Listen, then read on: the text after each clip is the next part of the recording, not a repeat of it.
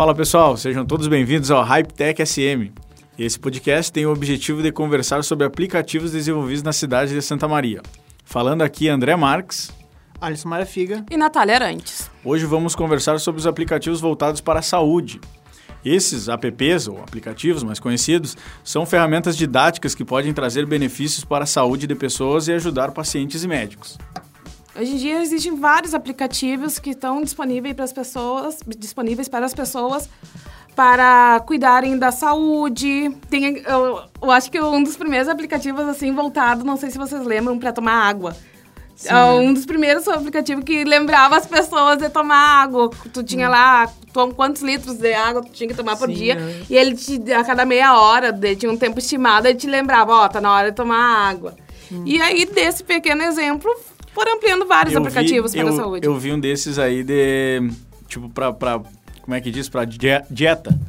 E aí ele vai dizendo que tu tem que comer durante o dia e ele vai te avisando para tomar água. Não sei se é o mesmo que tu tá falando. Ou e, esse é só da água. Esse é assim, exclusivo da ah, água.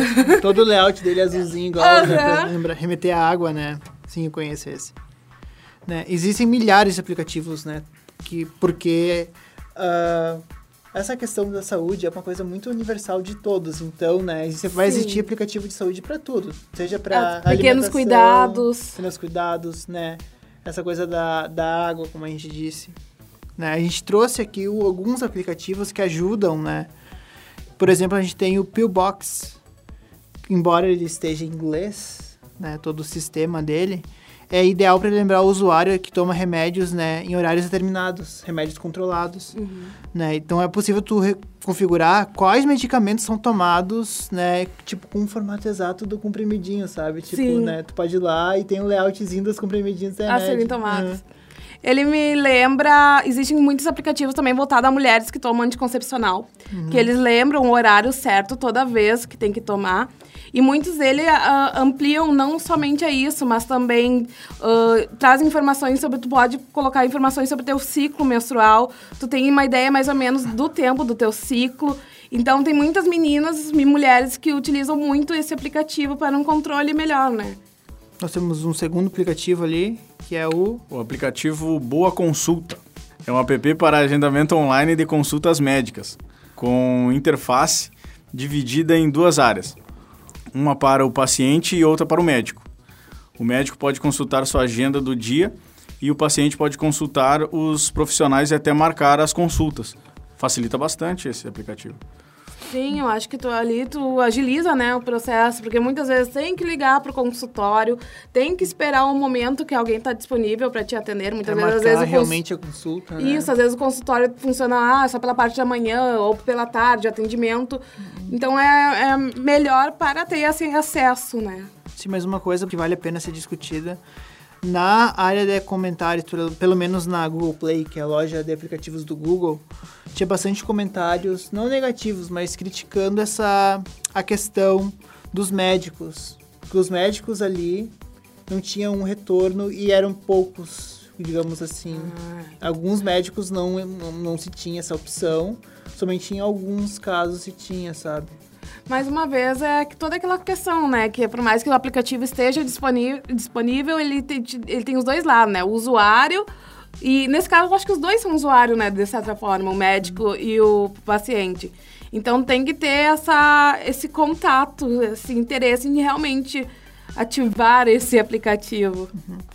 Um outro aplicativo que é bem interessante é o Diraio Cefaleia 2.0. Ele foi desenvolvido para criar e enviar relatórios sobre dores de cabeça, né? Inicialmente, mas é possível cadastrar nele ocorrências do dia a dia, né? Por exemplo, local onde é a dor, né? Intensidade, fator e fator que desencadeou. E também isso é ligado ao médico esse. Tem né? também o Cardiograph, que é um aplicativo que ele mede a frequência cardíaca com auxílio de uma câmera. Ele utiliza ou também a luz do flash de LED. Os resultados eles são salvos para uma comparação futura. Ele exibe na tela cada batida do coração e é como manter histórico cardíaco, inclusive dos amigos. Eu hum. acho que é importante a gente destacar, um, quando a gente fala de saúde, uma coisa muito importante. Nenhum desses aplicativos anula um médico, de Sim, fato. É. É bom se tu for utilizar um aplicativo de saúde, pedir orientação pra, para o médico. Ó, oh, o que o senhor, o senhor, o que você, senhor, acha desse aplicativo? Condiz realmente com a proposta dele? Tem benefícios para mim? Eu acho que tem que Sim, ter é. essa, esse respaldo é, profissional. Por mais que o aplicativo ele tem essa função de facilitar processos, que realmente aplicativos facilitam muito esse processo. Eles abrem brechas assim que facilitam muitas coisas. Mas não deixar de ir ao médico deve ser Sim. essencial. Com Você certeza. deve procurar um médico sempre. E eu achei bem interessante também para o público idoso, que, por exemplo, esse daqui, que mede a frequência cardíaca. É, talvez às vezes o idoso não saiba mexer, mas um neto pode mexer, o filho. E facilita bastante para o idoso, que talvez precise mais, né? Algumas vezes do que um jovem. É, eu achei bem interessante, tipo, pro público um pouco mais velho aí. Sim, porque saúde é para todas as idades, né? Sim. Exatamente. Desde Às vezes tu, tu acaba comprando um outro aparelho, né? Um, um aparelho exclusivo de medição de, de depressão, depressão de batimentos cardíacos mesmo. E, e, hoje em dia já tem uh, celulares dispositivos que já vêm com opções, né? Eu, eu uhum. sei que o iPhone ele tem a opção saúde ali, que ele calcula quantos passos você deu por dia, tu vai atualizando ali tuas informações, até controle do sono ele tem. Tem, eu sei que o Samsung tem um, esse, a mesma ideia desse cardiográfico, que com o dedo ali na, entre a câmera e o LED, não sei exatamente, ele mede os batimentos. Uhum.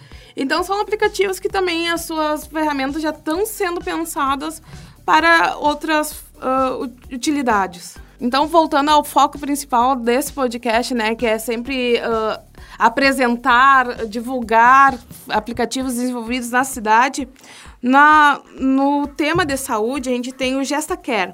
Ele é um, digamos assim, produto da casa, que ele foi criado pela mestranda Lenise Dutra da Silva, aqui na Universidade Franciscana, em 2018, na tese de mestrado dela. Mais uma vez, é um, uma pesquisa que facilita a, a vida do usuário através do aplicativo, né?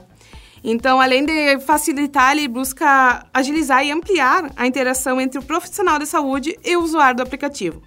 Além disso, ele diminui as dúvidas das gestantes, das, das famílias, por meio de informações e orientações que serão repassadas diretamente por um profissional que atenderá o paciente 24 horas por dia. Dependendo da necessidade de cada um, de cada paciente, né?